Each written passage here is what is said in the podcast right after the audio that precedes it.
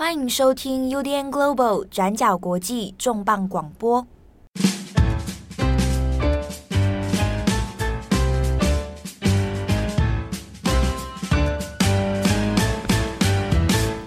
Hello，大家好，欢迎收听 UDN Global 转角国际重磅广播。我是编辑佳琪，我是郑红。那最近天冷哦，其实台湾这边。天冷自然就变差，我也不知道为什么，有很多暴力之气在路上。对啊，比如说开车纠纷啊，或者是枪杀啦，或者是等等。然后现在好像就是这几天大家最热门的话题是，哎、欸，球棒。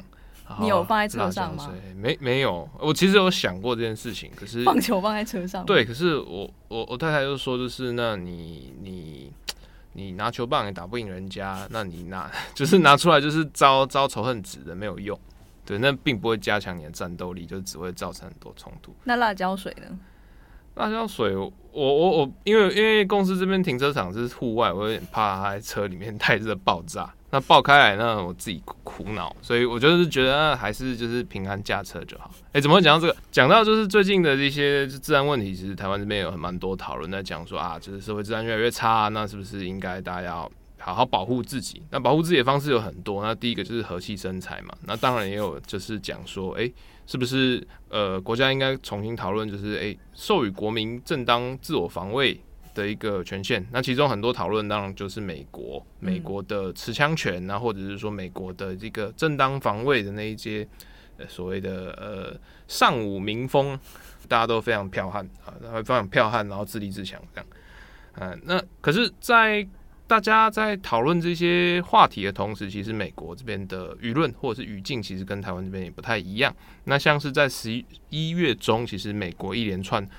诶、也不知道为什么在感感恩节的样子，就是很多的重大的刑事判决来做出一些呃呃结论。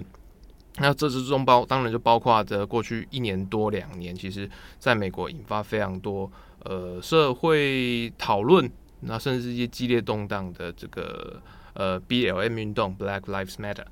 的一些相关案例，其中在十一月十九号，那在美国的呃五大湖区的威斯康星州，那法院就做出了一个相当受到关注，然后也有引发很多讨论的呃一个青少年呃持枪杀人事件的判决。那这个事情其实我们在去年二零二零年的八月的时候，转角二十四小时其实有提过。就是那个 Kyle Rittenhouse 的枪击案，当时的状况简单来讲就是，呃，因为地方的地地地地方发生了就是黑人被警察枪击，嗯，然后就是 BLM 运动从乔治弗洛伊德之后，然后重新就是啊野火燎原，所以很愤怒的群众就开始白天示威，然后晚上暴动。那呃，虽然之中到底是不是同一群人在做这些事情，但是不可考。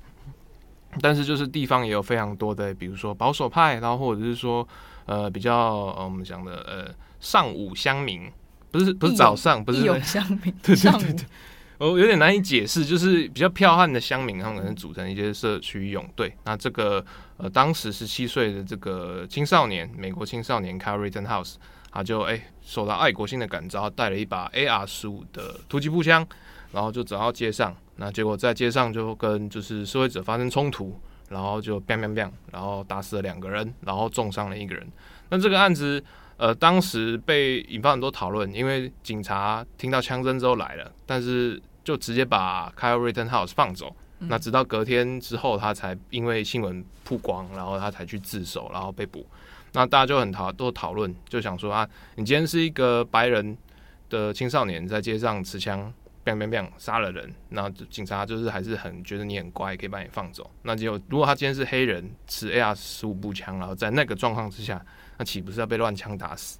就有很多讨论呢，也引发了就是美国正当防卫啊，或者说持枪权的一系列的辩论。那最终在二零二一年的十一月十九号，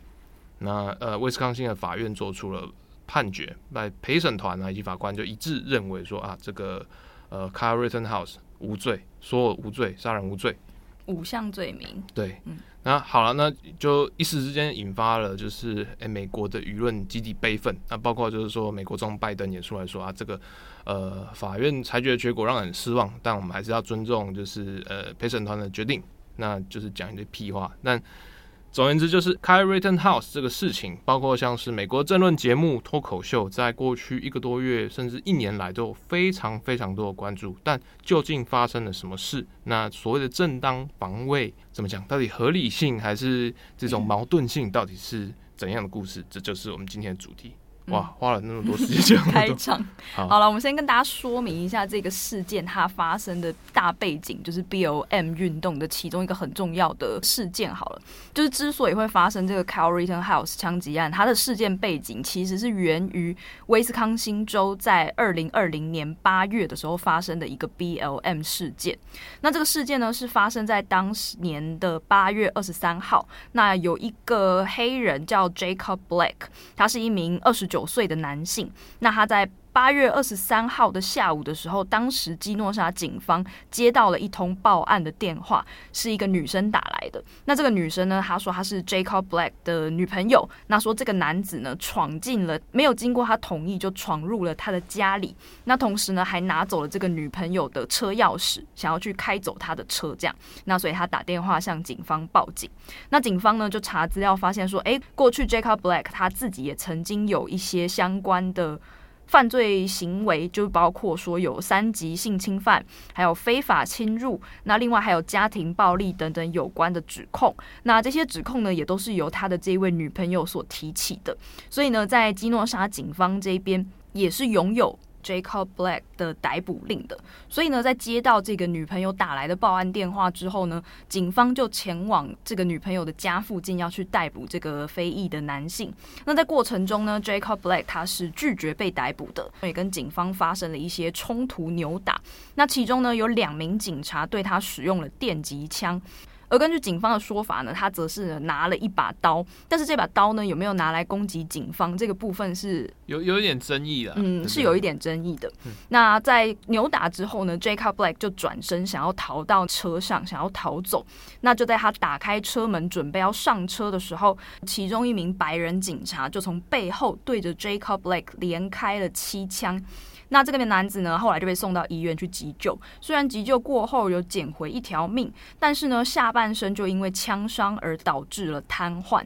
那这个事件呢，刚好就是发生在乔治·弗洛伊德案之后的三个月左右。那这个时间呢，刚好也是 BLM 的运动在示威时期发生的，所以呢，就让当地就是威斯康星州的基诺沙这个地方的当地民众的愤怒是非常非常高升的。那在当时呢，基诺沙地区就从八月二十三号开始发生了连续好几天大规模的示威抗议。那有包括说和平的示威啦，那当然也有一些部分的零星冲突。包括说砸毁商店啊、纵火啊等等的一些行为。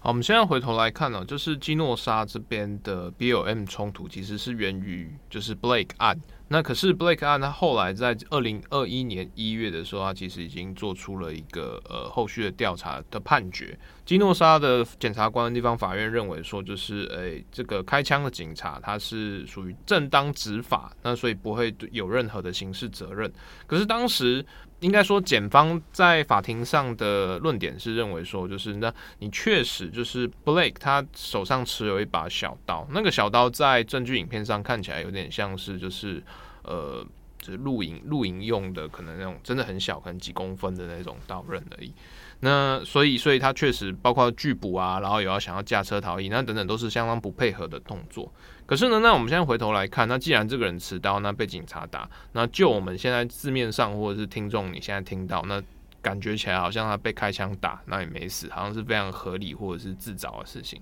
可是，在当时的呃二零二零年的这个。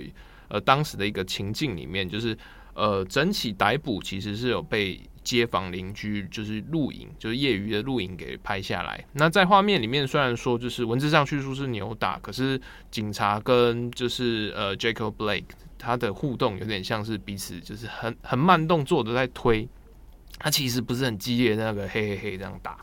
然后同时就是在。呃，现场影片里面其实包括就也没有拍到，就 Jacob Blake 他持拿小刀要对警察有威胁动作。那尽管就是说警察有就是有被录音录音到说，哎、欸、哎、就叫你放下刀，那你不放下刀这样子。那可是现场的其他的目击者都认为说，哎、他好像也没有攻击行动啊，他只是拒捕。那他被开枪的时候，他已经转身要进入驾驶座。那但他是背对着警察。所以连开七枪这件事情就有几个争议点。第一个是你要制止他的行动，可是他那个时候是要开车离去，他也没有冲撞你。那你连开七枪，你为什么不是一枪两枪？你要连开七枪，是不是已经有致人于死的执法过当的意图？那与此同时，就是在整个过程里面，其实有非常多的街坊邻居在看，可是警察还是选择连开七枪。那在这个状况，其实就引发了很多的很多的民怨。那最后就是当这些整个案子引发，就是大家讨论之后，大家才发现说，诶，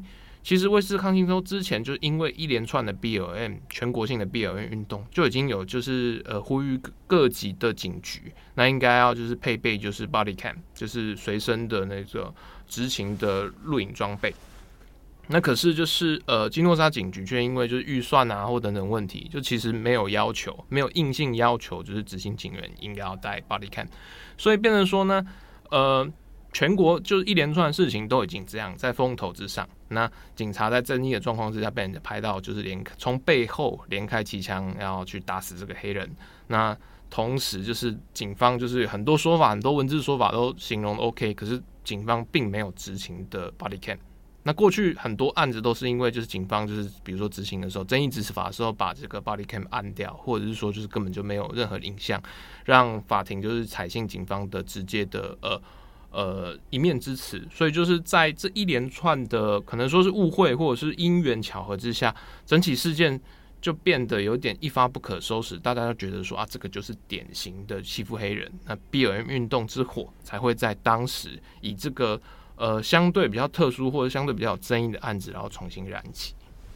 那整个事件呢，就是从八月二十三号嘛，就是 Jacob Blake 事件爆发之后，就开始有很多民众开始上街啊、抗议啊等等。那整个事情呢，就从八月二十三号的晚上开始，基诺沙当地呢就进入了紧急状态，每一天都有大规模的和平示威。那也有刚前面提到的一些零星的暴动，包括说有人对汽车纵火啊，那也有人试图闯入公家机关啊。那随后呢，当地的警察也会对这一些抗议者。发射催泪弹、橡胶弹等等，想要驱散这一些民众。那甚至呢，政府也是调动了国民兵来进驻当地的。那到了八月二十四号的时候呢，基诺沙当地就有一个民兵武装组织，就是我们前面提到会有一些。呃，本地的民众自自愿的组织起来的一些武装组织，叫做基诺沙卫队。他们呢就在脸书上发起了一个活动，专业叫做“武装市民出来保护我们的生命与财产”，这样就是这样一个活动页面，来呼吁各地的乡民们前往基诺沙。那也要求这些乡民们要携带武器上街。那根据他们的说法呢，之所以要呼吁大家带着武器上街，用意是要保护基诺沙的当地。居民跟当地的商家不会被这些 BLM 的暴徒攻击。那到了隔天呢，这个活动页面就已经立刻吸引超过五千名的参与者了。但这是网络上的数字啊，实际到现场的可能没有办法详细得知。那基诺沙卫队呢，也为了这一些真的有很多人就是前往当地，为了这一些武装来的这些乡民啊、义勇队等等，举办了一次的集会来讨论，还有确认说大家你们要到基诺沙哪个地方去巡逻啊，保护当地等等。那不过呢，后来这一则脸书的贴文就在二十六日被 Facebook 的官方给删除了，因为他们认为有煽动暴乱的嫌疑。这次的事件主角呢，Kyle Rittenhouse，根据他在法庭上的说法，他呢就是看到了这个基诺沙卫队在网络上的招募，才会从自己的家乡，因为他其实不是基诺沙的本地人，他是住在伊利诺州的安条克，那他是就从伊利诺州跑到了这个威斯康星州来，那他的说法也是说自己受到了这个感召，他想要去保卫当地的居民跟商家免于被这些暴徒攻击。与此同时呢，他自己也有携带一个医疗急救包啦，就意思就是说他不是真的故意要去攻击别人，他的目的是要去帮助大家，看有没有人需要帮忙这样子。Rittenhouse 在当时他其实有一直有在影片、脸书上啊，或者是社群网络上直播，他就是说他其实目的是要就是阻止，呃，就是他要做第一线的，就是急救急救者。那所以就是医护包才是它的本体。那之所以要持 AR 十五突比突击步枪，那其实原因是因为现场其实蛮混乱的，整个城市其实有点没办法分清敌我，蛮多的呃混乱或者姿势，所以他为了要保护自己，所以才配备这个辅助性的武器。那我们现在回头来讲，就是呃，本案的故事主角呃，Kyle Rittenhouse 是谁？那其实呃，他是二零零三年一月三日出生，那是伊利诺州的安条克镇人。那呃，我们这边地理位置上用呃，可能口语再简单讲一下哈。事发的基诺沙市，它其实是呃，威斯康星州南方南方五大湖区，应该说在地图上是东南方。的五大湖区，它其实是呃密尔瓦基市的一个呃算是卫星城镇了。那它的威斯康星下面南方其实就是伊利诺州。那伊利诺州最有名的就是芝加哥。那可是像这个呃伊利诺州安条克镇，它其实在地图上比较难找。它是一个也是在刚好在伊利诺诺州北方边境，就是在呃威斯康星跟伊利诺州边境上的一个小镇。离事发的基诺沙市大概也只有十二十公里左右，算是蛮近的啦。那虽然说 Kyle Rittenhouse 他不是基诺沙的在地人，那也不是威斯康星州的本籍，他就是伊利诺州人，他外州来外地人。但是安条克镇因为蛮近的，就是而且再加上就是呃啊他自己住的安条克镇离密尔瓦基的距离比离芝加哥还近，所以在地缘或者是说人际关系上，其实都蛮有。跟地方的互动都还算是有的，不是说完全的陌生人。特别是 Kyle Rittenhouse，他其实是跟他妈妈一起住在安条克，但他的爸爸还有他的阿公其实都是住在基诺沙。那这样的人际关系结合地缘因素，也就成为 Kyle Rittenhouse 自己说，然后也是在法庭上最有力的一个保卫家园的一个个人动机。好，Rittenhouse 地缘跟人际背景之所以重要，虽然说现在我们这样看好像有点鸡毛蒜皮，但在法庭上其实是变成很要命的一个认知打点。呃，根据就是瑞登浩有自己的说法，他其实是呃在在基诺沙那边，就是在暴动之前，或者是 BLM 运动抗争之前，他其实就是去找朋友玩。他在地方有一个很好的朋友叫 Black，那比他大一岁。那当时他其实带着他的妹妹一直在大家玩，那就是看到就是事情发生之后，那就开始有一些暴动啊，或者是一些骚乱等等，他所以他就是有点蛮紧张的。那于是呢，他就在网络上看到，跟刚刚佳琪讲的一样，看到有人在招募。那同时，因为就是他。虽然说就是在 Facebook 里面，他好像没有直接互动，但是地方的几个朋友啊，就在揪揪团，揪团说，哎、要不要参加这个呃乡民义勇兵来去保护就是地方的一些呃商家？根据华盛顿邮报采采访 Rittenhouse 的集结说法，就当时之所以他要参加，第一个当然是同仇敌忾嘛，觉得啊我的。呃，社区遇到危险，因为他从小他其实就一直很想要当警察或消防队，他的志愿就是要就是去当像西部警长一样去支援救人。那包括参加地方警察的一个青少年的培训夏令营啊，或者是说他其实对于武器军火一直有蛮强的兴趣。之所以到基诺沙找这个 Black 来玩，其实就是为了要诶诶来来来他们家里面后院来练枪。因为在当时的呃，Rittenhouse 只有十七岁，那无论是在伊利诺州还是威斯康星州，其实都不是一个还不到合法持有枪械或者是拥枪的一个年纪。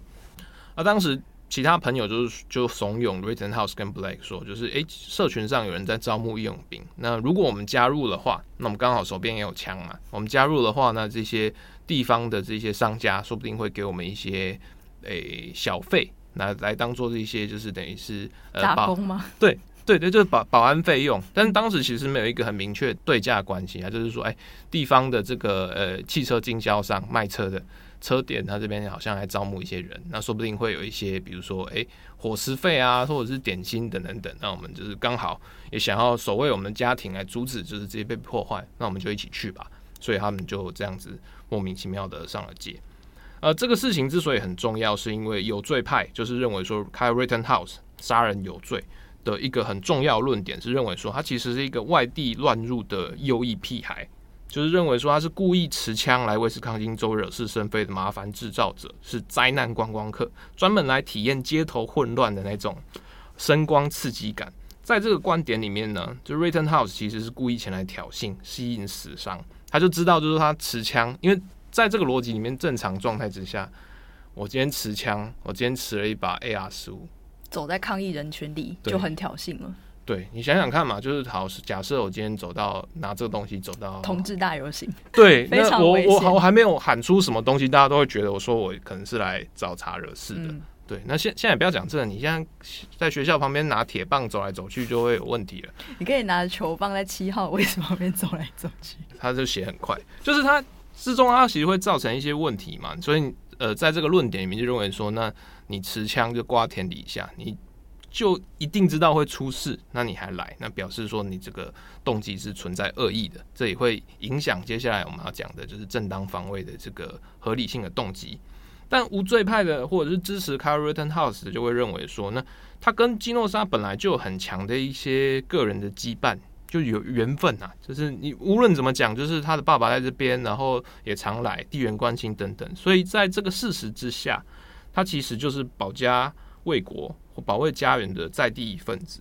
左翼的主流媒体一直在说啊，是外来者啊，是来乱入啊，是来 troublemaker 等等等。就是其实就是故意要诋毁 Rittenhouse 正当防卫的法理性，而且在美国的情境下，就是我们也常看西部片嘛，他们的一个传统文化观念里面会认为，地方有难就是诶、人人志士就是要前来救援，就会有呃神秘的德州游骑兵出出现来，就是来拯救这个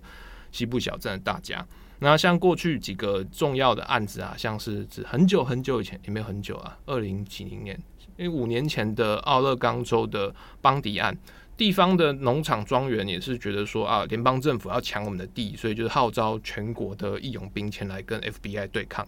那后来，后来，后来也是引发了一连串的问题，但这个是在美国保守派的一个精神里面，互助，然后团结、自立，是一个可能外人有的时候比较难以理解，但确实是存在的一个现象。美国精神，对。好，在直播影片里面，其实我们可以看到，Rittenhouse 一开始其实还是还兴致蛮高昂的，会跟警察寒暄啊、闲聊，但是很快就急转直下。那在呃二十五日深夜开始，Twitter 上开始传来一系列就是传说说 Kenosha 这边已经有人开始开枪，那呃 Kyle Rittenhouse 射杀示威者的影片就开始出现了。那在混乱画面中，第一名跟他有冲突的是一个三十六岁的男子 Joseph Rosenbaum。好，就是这一名三十六岁的男子 Rosenbaum，他呢是其中一个，也是出现在示威者的队伍里面的一个男子。那他呢先跟 Rittenhouse 在当晚起了冲突。那 Rittenhouse 他就感觉到有点害怕，那他就转身要逃跑。结果呢，Rosenbaum 还不断的跑步，想要追上他。他们两个人就一路这样子追赶到了一个停车场。那 Rosenbaum 呢，还沿路对他喊脏话，就是喊 fuck you 等等，还朝着 Rittenhouse 呢丢了塑胶袋。那塑胶袋里面其实并没有什么攻击性的东西啊，是一些牙刷、牙膏、袜子等等的一些生活的物件。那另外呢，Rosenbaum 他也试着想要抢 Rittenhouse 的枪。那在这个时候呢，附近有一个无关的示威者，他突然对空鸣枪，那这个枪声呢，就有点把两个人吓了一跳。接下来呢，Rittenhouse 他就突然停止逃跑，转过身回来，就是面对着 Rosenbaum，然后连开了四枪，那就造成 Rosenbaum 就死亡了。在 Rittenhouse 开了枪之后呢，他也非常的惊慌，那他就是开始想要逃离现场，决定要朝着警方布置的一个警察的警备线来前进。但是这个时候呢，附近也有更多的抗议者，他们都听到了这些一系列的枪声，那他们就立刻的聚集过来，想要制服拿着 AR 十五的 Rittenhouse，就有人跑到他身后去殴打他的头啊，也有人把他制服在地上啊。这个部分是有影片可以看，但是蛮血腥哦，不是令人很舒服，对，不是冲击性的，对对对。那有人把他制服在地上，那这个时候呢，他又开枪打死了第二名男子 Anthony Huber。那 Anthony Huber 他死亡的时候是二十六岁，他也是其中一个围上去要制服 Rittenhouse 的人。那根据 Rittenhouse 的说法呢，是当时 Huber 他想要用手中的滑板来打他的头，而且呢，一样也是想要抢走他的枪。所以呢，Rittenhouse 在情急之下只好朝着 Huber 开枪，Huber 呢也是当场死亡。那就在这个时候，他又再度开枪之后呢，现场的第三名男子他就从自己的身上掏出了原本藏在衣服里面的手枪。并且呢，他对着 Rittenhouse 举起了手枪，接着呢，被 Rittenhouse 先发制人的开了一枪。不过呢，幸运的事情是，Rittenhouse 的子子弹只有打伤他的手臂，并没有造成致命伤。所以最后呢，Rittenhouse 的这个事件造成了两人死亡，一人受伤。那不过还蛮吊诡的是，就是前后的这三个男性都是白人。而 Rittenhouse 这样一连串的追捕，我包其实也开了蛮多枪。那在那个现场混乱状况之下，除了被目击者整个拍到他整个开枪的过程之外，就是后来听到枪声赶来的国民兵跟警察，其实也都很快的，就是看到这些事情。那在警察跟部队来了之后呢，Rittenhouse 他其实双手举天，然后是采一个投降姿势，然后往警察的封锁线上面要去自首。那警察也就是知道，就是听到看他持枪，然后这个状况，他其实一开始有点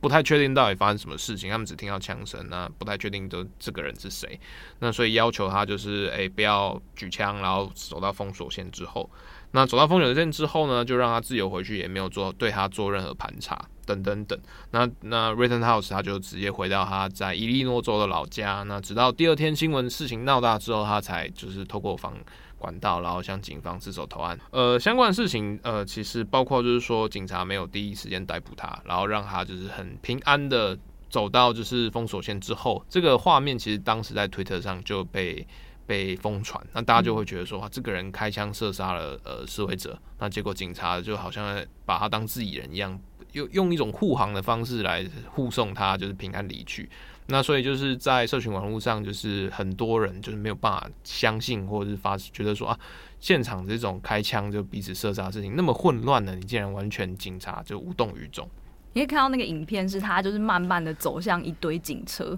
但是警车不知道为什么就一辆一辆就。无视他，直接开走。对对，对，那这件事情就有很多讨论嘛。那当然就是，呃，社群就会觉得说啊，这个一定是因为他是白人，然后看起来很无害。因为包括说他稍早之前就是跟警察这边在跟他彼此互相打气，警察还跟他说：“哎，你们是来保护就是基诺沙的吗？保护这些商店的吗？你们做的很好，赞。”就是彼彼此比战啊，彼此打气的影片都出来，那加上这一连串的事情，就是在短时之间疯传的影片，就会给人一种形象，就觉得说啊，警察是不是在包庇这些就右翼的民兵，那让甚至让他们来主动来射杀这些示威者。可是，在另外一方面，就是比如说现场，他们其实右翼民兵他们自己也有一些直播的。呃，影片啊，或者是一些直播的说法，他们论述的论论点就会变成说呢，呃，在基诺沙这边，他其实已经连续好几天，就是可能都会晚上有一些夜间的暴动。那当然就是就一些比较激进的立场，会认为说这些全部都是 BLM，那或者是说 Antifa。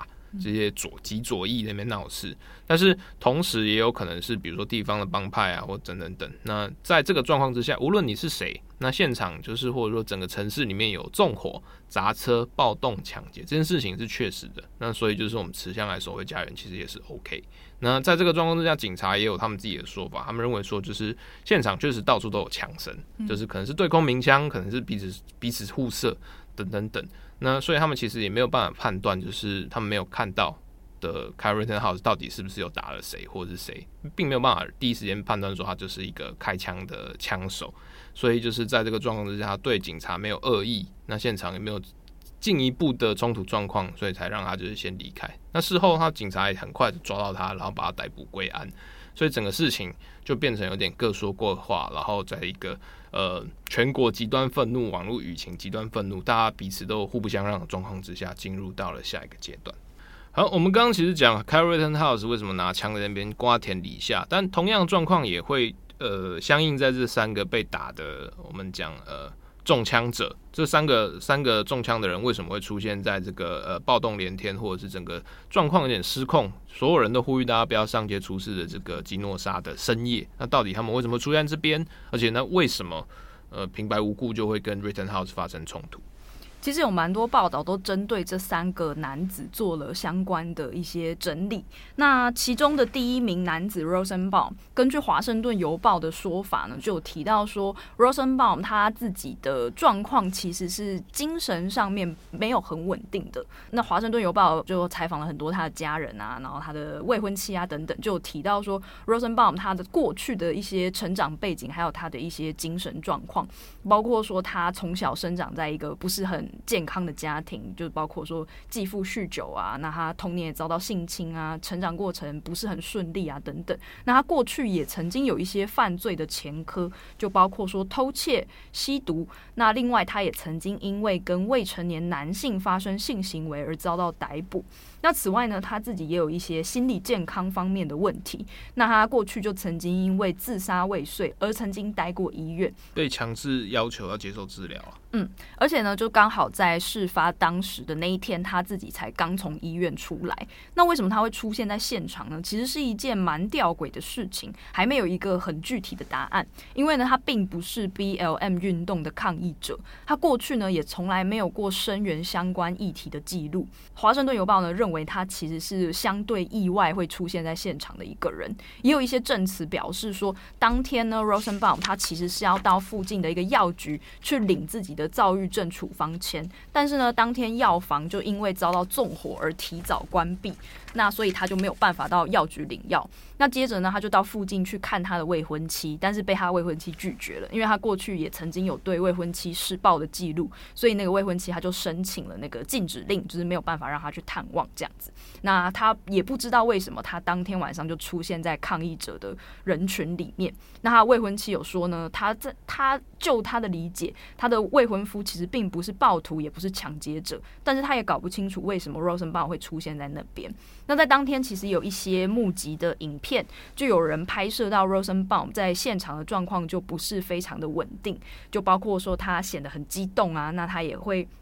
混在这些抗议者里面，那也对着就是有一些称自称是民兵的这些卫队成员用枪指着这些抗议者的时候，Rosenbaum 他也会突然对着他们大怒，然后咆哮着说：“你要不要直接就是杀了我？”这样子，几名抗议者就冲过去要把他拉下来，就是缓和一下，不要让他那么冲这样子。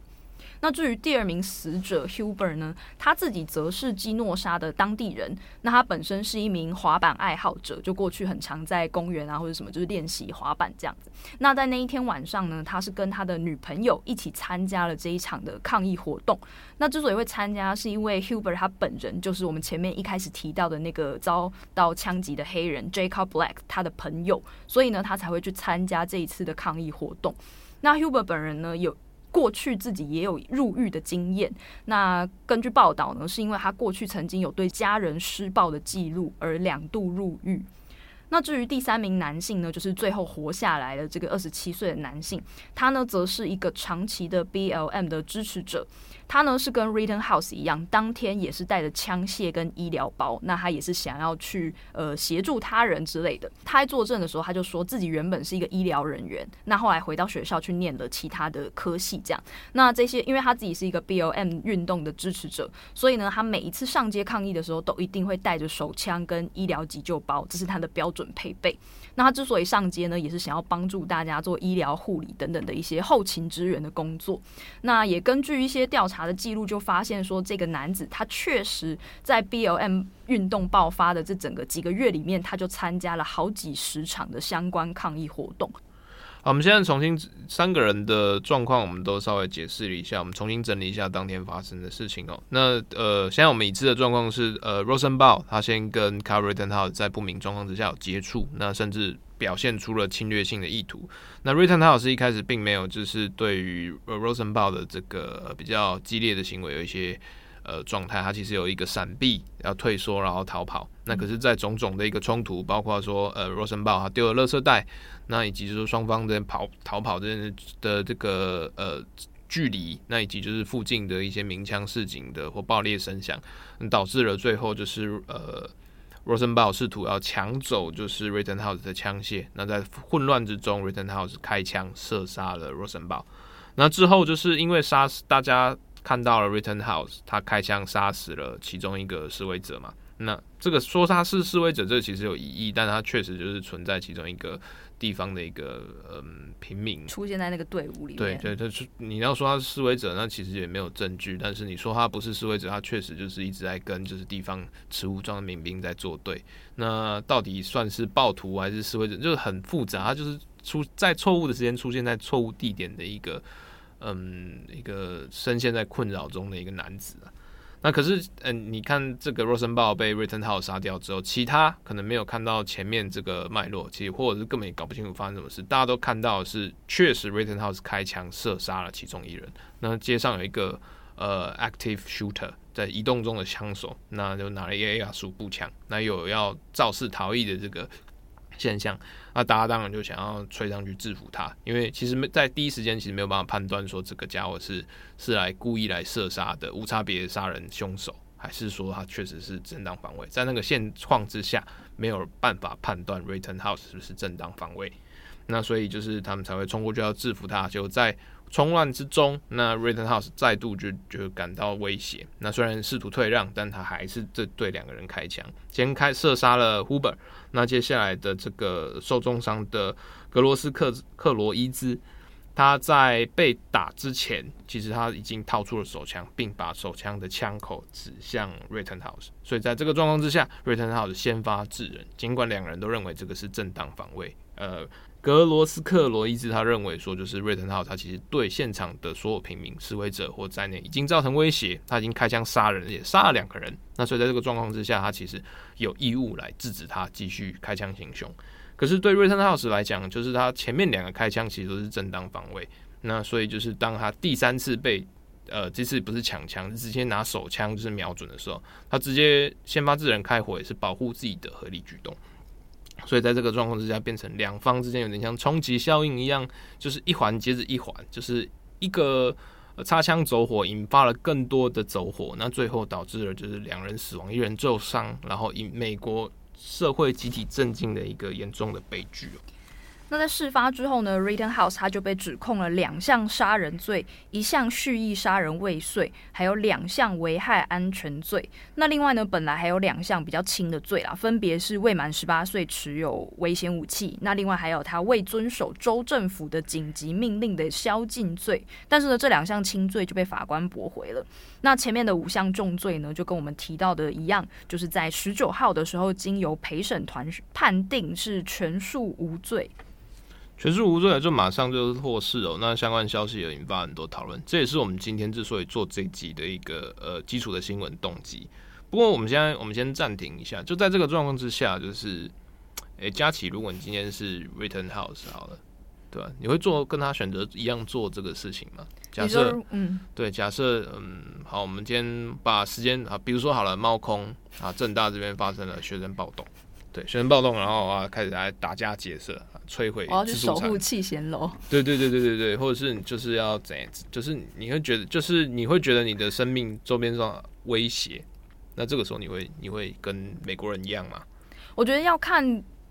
我我觉得可能这个案子的问题是在于你有没有一个非常强大的、完全有压制性的武力。就如果我手上是球棒或者什么的的那种状况下，我可能不会反击。但是如果我手上是枪的话，我真的会很害怕别人把我的枪抢走，因为你没办法确保别人抢走你的枪，他会不会射你嘛？就你知道，枪枪如果在我手上的话，我我可以确定我不会开枪射人，我只是拿着这个东西，尽量不会做最坏的行为。但是，一旦枪被抢走，你就会很害怕。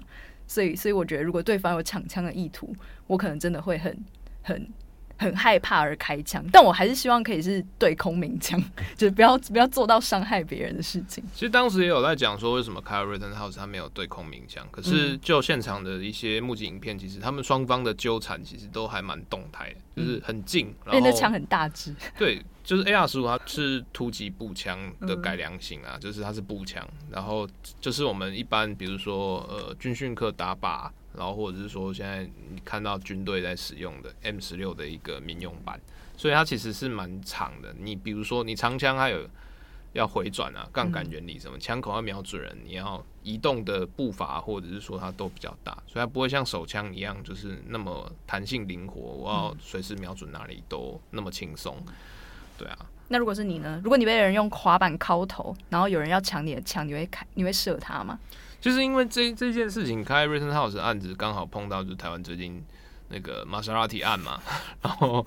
可能是五年后大家听到这个会不知道玛莎拉蒂案是什么，反正就是路上道路纠纷导致的这种暴力殴打，或者是等等等。就是我们之前其实几个同事有在讨论，就是啊，如果你有枪，你车上有枪，那那那在那那那在这个状况之下，你会不会选择使用它？然后我自己跟佳琪讨论，我自己的结论呢，就是。假设我今天车上是辣椒水或者球棒，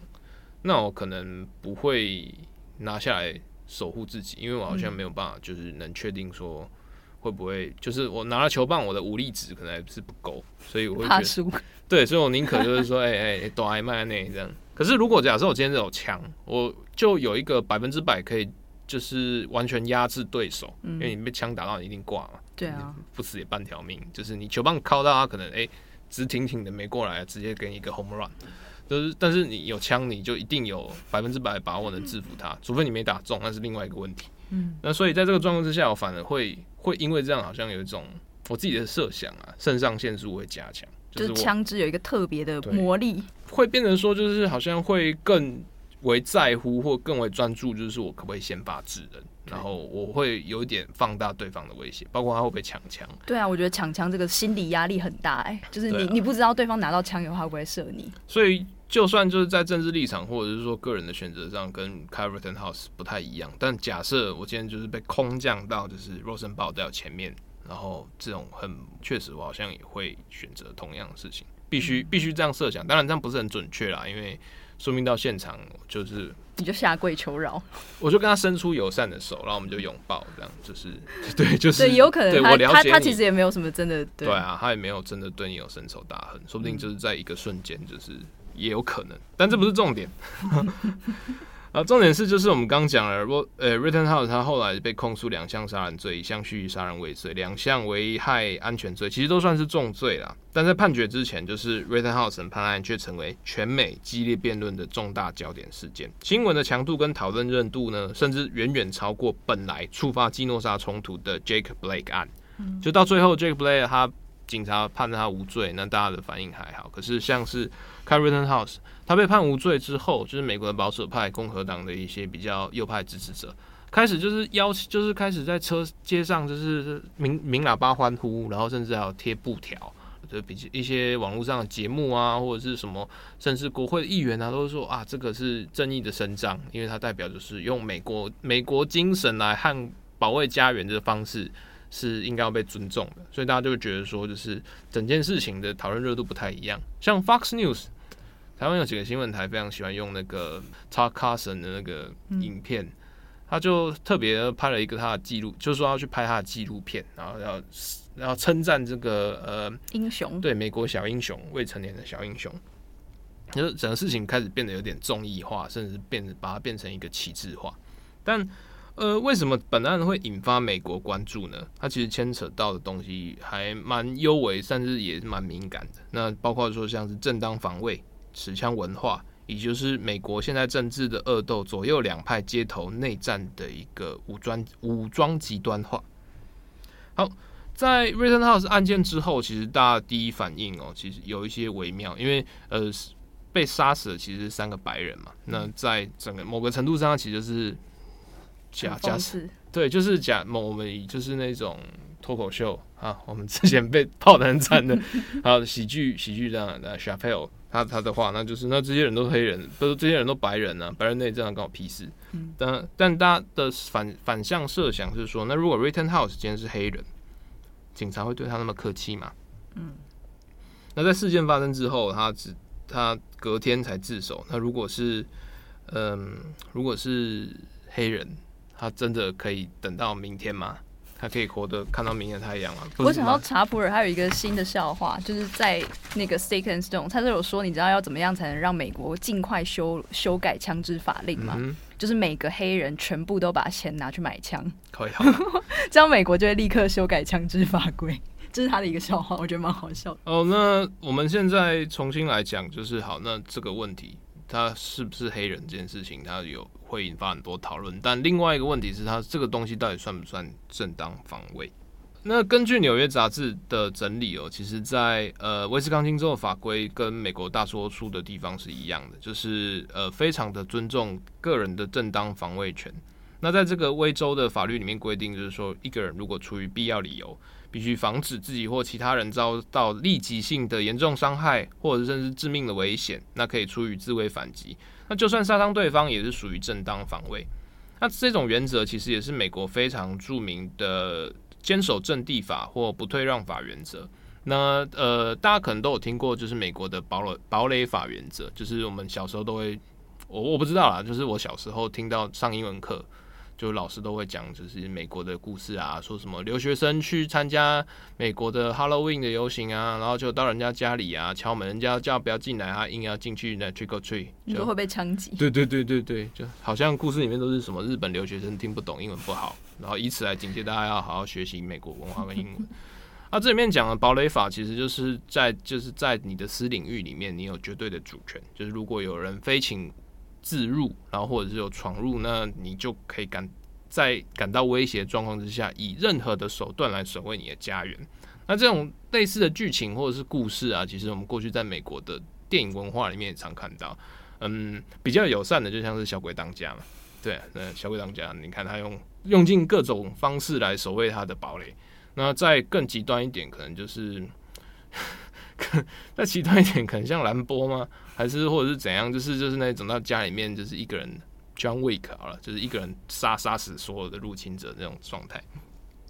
那这些故事，这个状态其实就是美国它对于私权的一个非常的尊重，或者是一个嗯一个尚武的一个传统。因为在过去啊，比如说呃美国拓荒时代，或者是独立呃刚开始殖民时代啊，就是其实很多地方都是蛮荒之地，法律或者是国家治安所不及的地方。所以在这个状况之下，你必须要就是呃挺身守卫你自己的财产、生命以及家园。在这个状况之下，所以我们才会有就是美国的所谓的第宪法第二修正案，就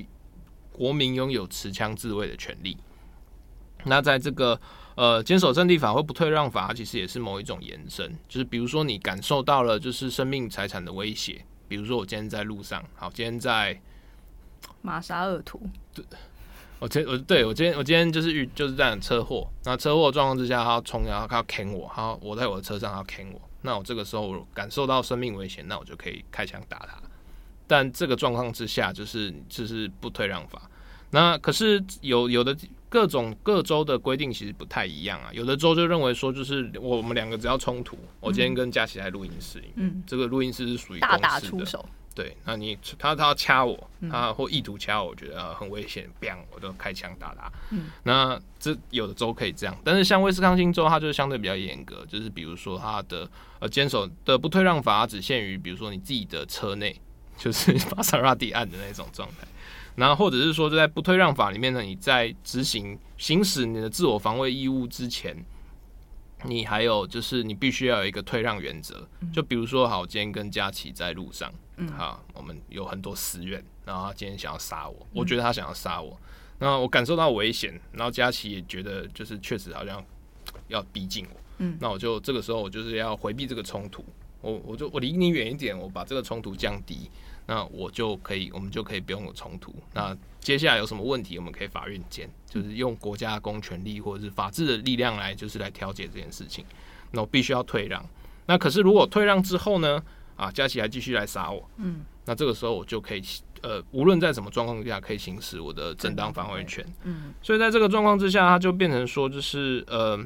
呃，在这里，或者是说在 Kyle Rittenhouse 里面，它就变成。一个他的一个很主要的主张，因为虽然说，呃，就辩方来讲，Rittenhouse 主张认为说，呃，虽然我在街上那个地方，它其实不是一个，它不是一个私领域，它不是我家，也不是这样，我也不是真的受到就是可能当地的地主或者是店家的直接邀请，没有合约嘛，嗯，但是呃，Rosenbaum 来冲向我的时候，我有退让，我试图不要冲突。可是他都还是继续攻击我，然后造成了生命危险。那在这个状况之下，我判断，就算那个他没有枪，他要夺枪，可是我怎么知道他真的他没有真的夺到那个枪？嗯，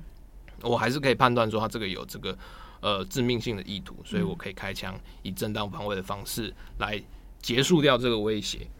好，那就是忍无可忍，退无可退。那所以我正当防卫，这是 Rittenhouse 的一个主张的说法。对，所以虽然一开始就是检方他们有提到说 Rittenhouse 他带枪上街，那甚至也有一些影片指出说他好像拿着枪指着这些示威者是一种挑衅的行为。嗯、但是呢，因为到后面就我们有看到说 Rosenbaum 在追他的时候，他有先逃跑，就是他是选择逃离 Rosenbaum 的。所以呢，在此之前，就算 Rittenhouse 有任何先挑衅抗议者的行动，就都在法理上变得是可以被接受，就是他已经。你有主动退出这个冲突状态的明确行为了。那另外呢，在《每日电讯报》现场的一个摄影师，他有目击到这件事。他呢在法院中，他也认证实了 Rittenhouse 的说法，他证明了 Rosenbaum 确实有冲向 Rittenhouse 去夺枪的事实。那另外呢，也有一名法医，他也证实了 Rosenbaum 他的遗体在他的手上是有枪支的火药残留的。那但是另外一个问题也是在于说，诶，如果我们前面提到的这个正当防卫啊，如果真的是呃一个合理的一个规定的话，那么这些围上去的抗争者，他们可以对 Rittenhouse 施暴，或者甚至是持枪威胁要杀死他吗？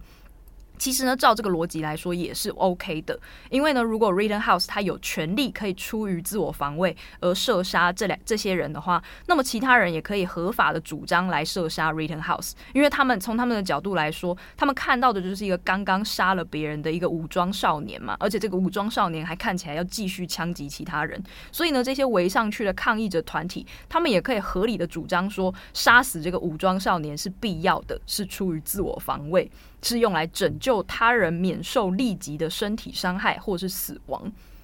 事情就变成一个很吊诡的状态。因为像在今年的法庭诉讼里面，就是它会变成一环接一环的连续的，等于冲突效应式的一个连环枷锁。就你杀我是合法，我杀你也是合法。它变得很像是西部片，因为就是在法在法律上，就是呃，Rittenhouse 的正当防卫，它其实是基于它必须，它其实有一种一环接一环，它必须要证明说，呃，Rosenbaum 就第一个有呃神经症的这个呃的的的男子，他冲向我这边，我是正当防卫。那这个东西成立之后，接下来一连串的事情，其实都是这个正当防卫之后的延续。嗯，那所以在这个状况下，只要 Rittenhouse 只要把 Rosenbaum 这个这个起诉这个杀人罪 hold 住，他其他东西就会基本上就可以连连锁无罪，因为所有的逻辑是串在一起。如果法官接受你在 Rosenbaum 这个案子里面他是无罪的，那其他都是都一样。所以其实如果第三个男子就是拿手枪的那个名字很长的那个，他如果真的把 Rittenhouse 杀死了，就是他的手枪先发制人，把他拿着 AR 十五的这个少年杀死的话，他也有可能无罪，因为他也确实是正当防卫。对，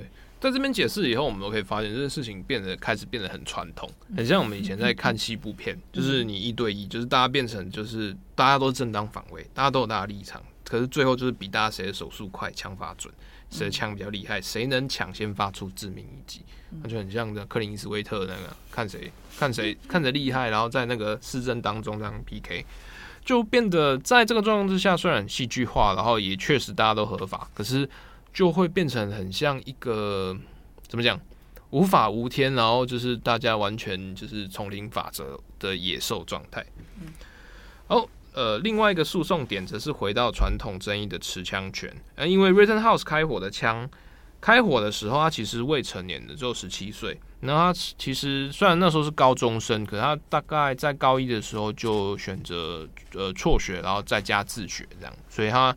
那个时候是未成年。无论是伊利诺州还是威斯康星州的法律，其实都禁止未成年者买枪、持枪、公开就是 open carry，公开带枪走来走去。因此，Rittenhouse 他那个时候手上的那一把就史密斯威森 AR 十五半自动突击步枪是从何而来？嗯，他从从哪里买？那也变成一个非常激烈控诉的一个问题。那虽然说在这个呃告诉你们刚讲，就是未成年者非法持有枪械，他在伊利诺在威斯康星的法律里面算是轻罪，只要被关最多只会被关九个月，而且蛮高几率会被缓刑。但是在这里面，他本来一开始被认为是说啊，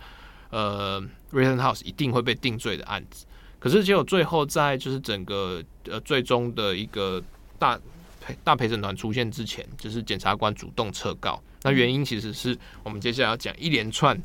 非常吊诡的一个荒，也不能说荒谬，但是非常吊诡的一连串就是法庭诉讼策略。嗯。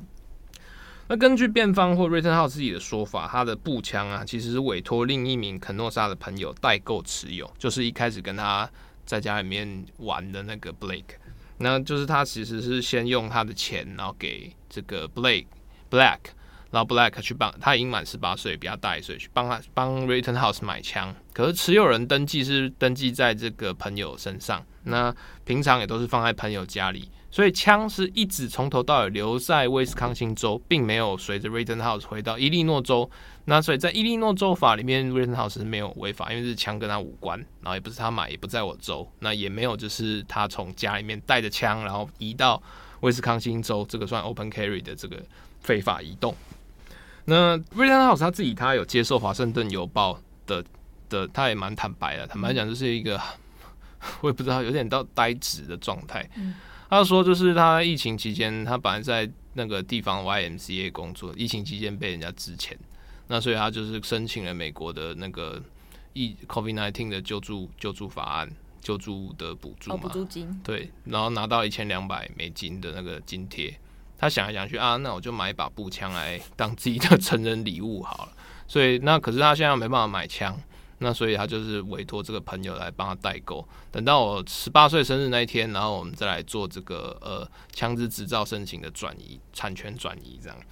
那平常这把步枪就放在他的朋友家，然后就是放假的时候去他朋友家去摸摸枪、练练枪，就是去期待说，好，十八岁成年的时候终于能拥有这把枪。但是就是整件事情就是。有点奇妙。那一直到就是肯诺莎发生事情之后，那他朋友的爸爸他就是把这个枪柜解锁打开，因为大家担心说暴动会扩散嘛，那所以就是把武器都拿出来。假设真的发生什么事的话，我们可以保家保卫自己的家园。尽管在法律上就是这个 Rittenhouse 还不能持枪。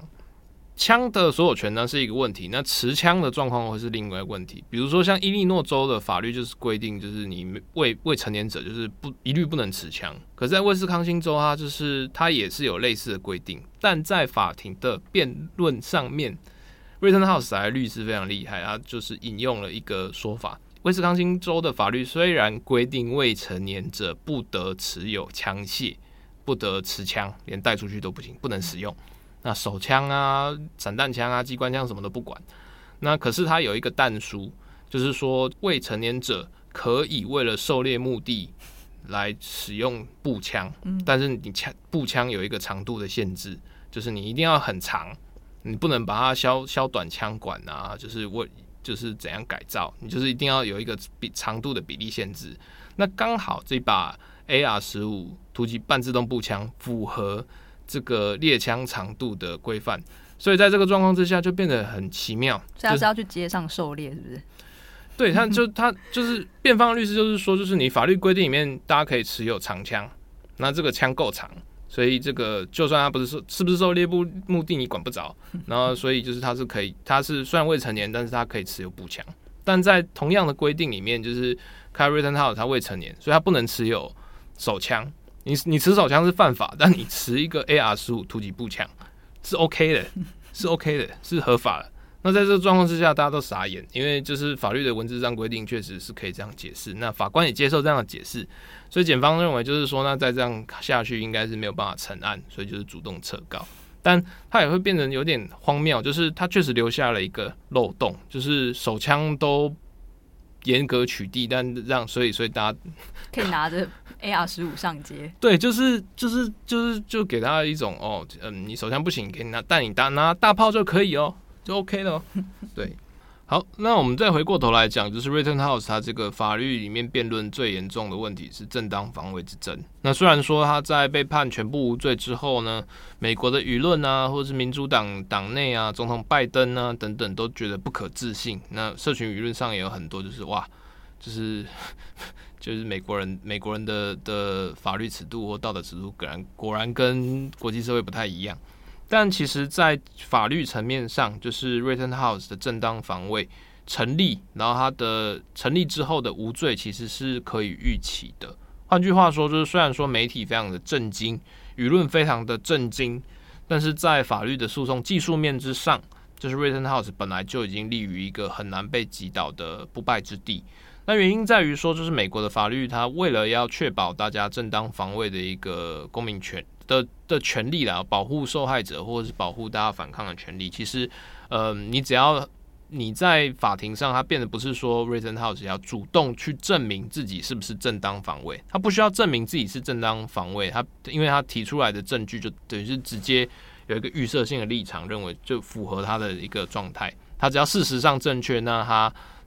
无论是他自己感觉怎样判断的，他可以主张自己是正当防卫。那变成说你要。定罪他的一个关键就变成是检察官这边、起诉方这边，他必须要想尽方法去来否决这个正当防卫的合理性。你必须要提出证据，认为说，比如说他这个东西他是有阴谋的，或者是说在这个东西他退让是不存在的。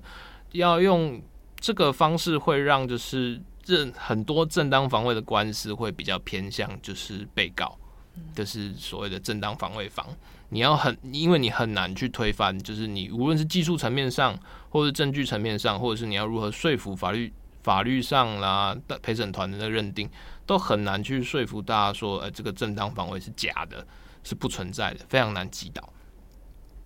那所以呢，检方他的诉讼的策略，他就变成只好这样子了。那呃，我现在已经知道，就是他跟就是罗森堡他当下的那个冲突，确实是经经典点符合正当防卫。我把所有的脉络都去掉，就在当时发生那个状况，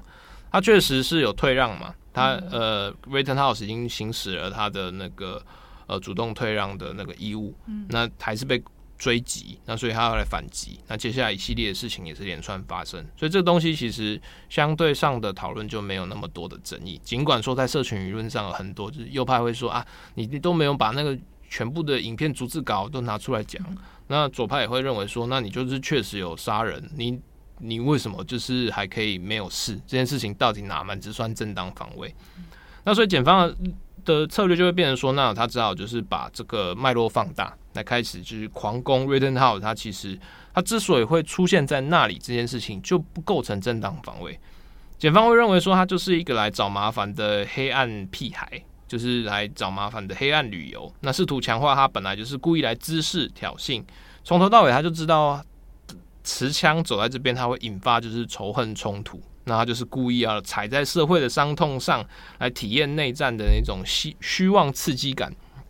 在这个前提之下，所有的东西变成他的一个战争游戏。他知道拿枪，他就是期待着要跟人发生冲突。那只是这个冲突的形式不一定是所谓正当防卫。他所有的过程，或者是他所最后所造成的决定，其实都算是某一个程度上的预谋制造冲突的策略。正当防卫在这边看来就是一个借口挡箭牌。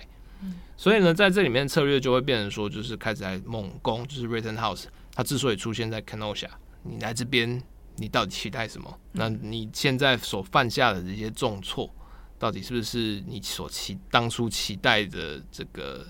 的开火情势？但辩方的策略呢，其实都相对稳当保保守，因为就法律来看，Rittenhouse 就是技术性的全面上风，他就是其实，在法庭上他也都是非常嗯排练的算蛮好的，就是他也就是强调就是强调说他自己之所以来，那刚那确实没有其他的意思，就是想要帮忙。那可是辩检方那边他其实也有说啊，就是你当初不是说你是要来救人的吗？说你是拿急救包啊怎样？可是你从头到尾其实并没有具备就是 EMT 的认证，就是你没有急你没有急救证照，然后那一些急救包是你自己土制的，就是我可以拿一个 OK 泵，然后说我是救难人员嘛？对啊，你没有救难的，而且你的行为就是你可能拿个五个 OK 泵，然后一个点九，然后配备一把 AR 十五步枪，然后说我是 medic。嗯，但这个东西是合理的嘛？那这个也是在法律上有很多讨论。那不过呢，那无论如何，就是辩方采取策略还是用用在打在打，就是他自己一个少年牌。那包括说在法庭上啊，Rittenhouse 也有就是很很懊恼的痛哭，就觉得说就是他自己其实并不是出于恶意，然后同时也并没有说要杀人。他当下之所以他就是很害怕，想要就是想要保护自己，他已经做到。呃，在那个情境之下，已经做到就是他应该做的事情，他也退让了，他对方还冲过来，我真的很害怕，那所以我开枪，我认为我是无罪的。那所以在这个状况之下，他一样可以解释成就是热血少年的守望相助。那再加上技术层面上确实是锁定在冲突当下，所以。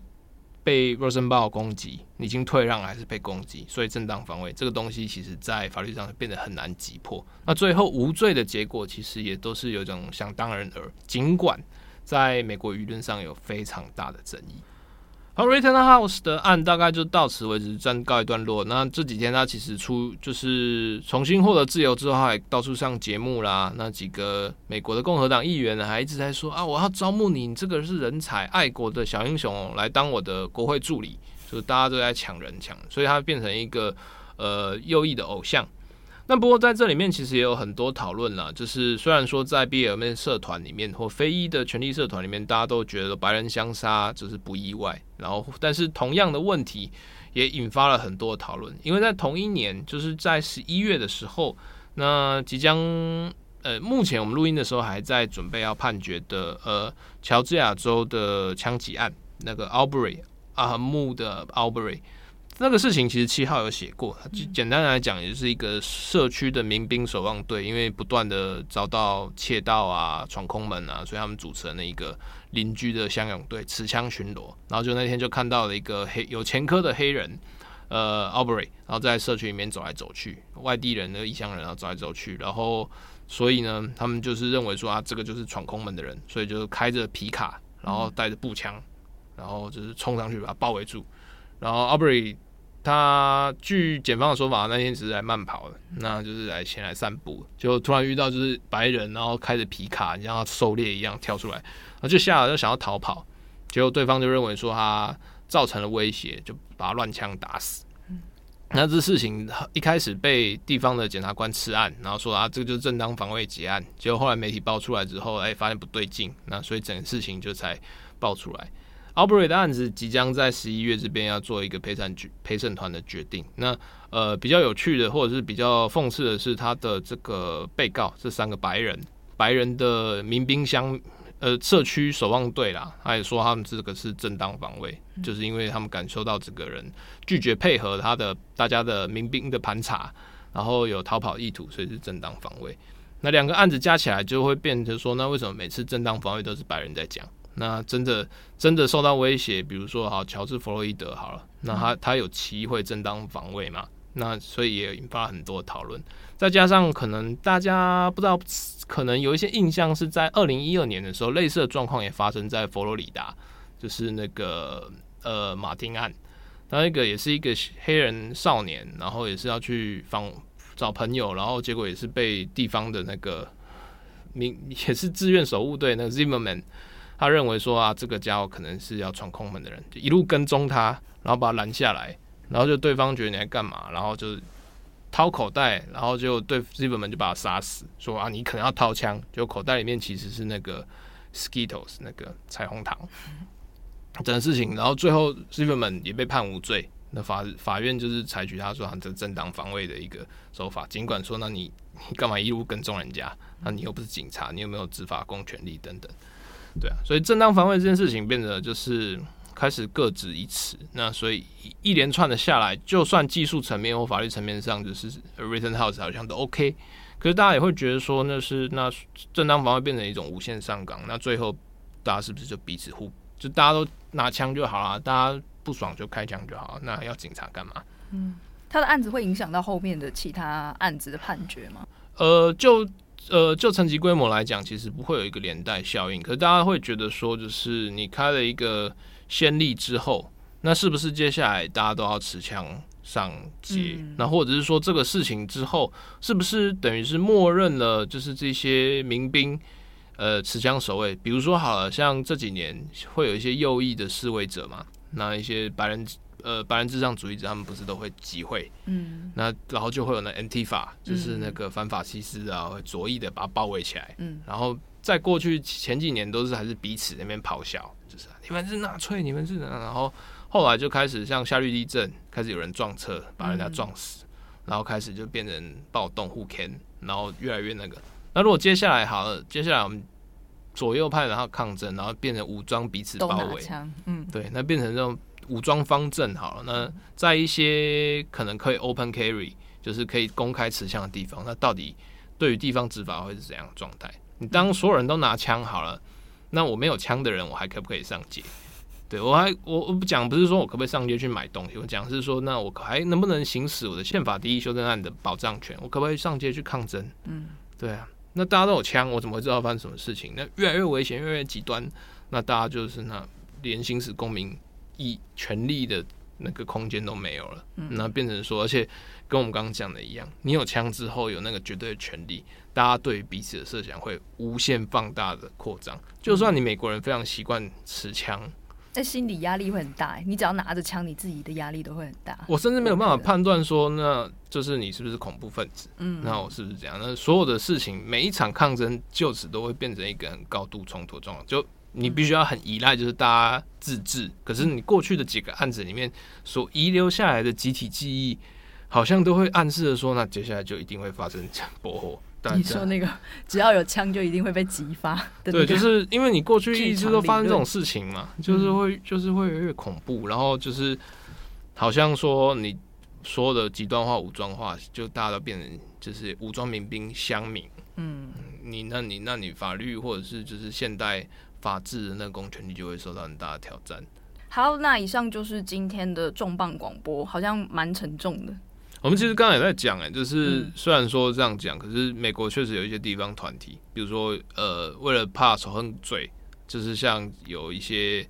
呃，有一些就是非裔 BLM 运动，他们也有一些武装派，就跟以前的黑豹党一样，就是弄的武装，那持枪大游行，就是黑人持枪大游行。那甚至是说在地有一些地区的，就是 LGBT 的团体，他们就觉得啊，现在这个社会对我们这样，那右派要对我们怎样怎样，那我们所以我们来训练自己来保卫自己。然后我们弱势群体也要拥有自己的枪。对，他不是拥有自己的枪，他是成立这种 LGBTQ 的那种练枪俱乐部来训练一些战术特技啊。我好像会支持这件事哎。我我会觉得，就是有时候也会觉得有点困惑啦，就是 可以理解说大家自正当防卫或自我自我守护自己的那个状态，可是也会觉得说，那你最后大家不都同质性都变得一样？就跟前面查普尔的那个笑话是一样啊，就是黑人就是要有枪，女人就是要有枪才能 empower。我们只能用一个非常八股的、非常八股，然后根本不知道适不适合在讲这样。当你在凝视深渊的时候，深渊也在凝视你。是啊。好啦，以上就是今天的广播内容。我是编辑佳琪，我是法网游龙正红，我们下次见，拜拜，拜拜。感谢你的收听。如果想知道更多资讯，请上网搜寻 UDN Global 转角国际。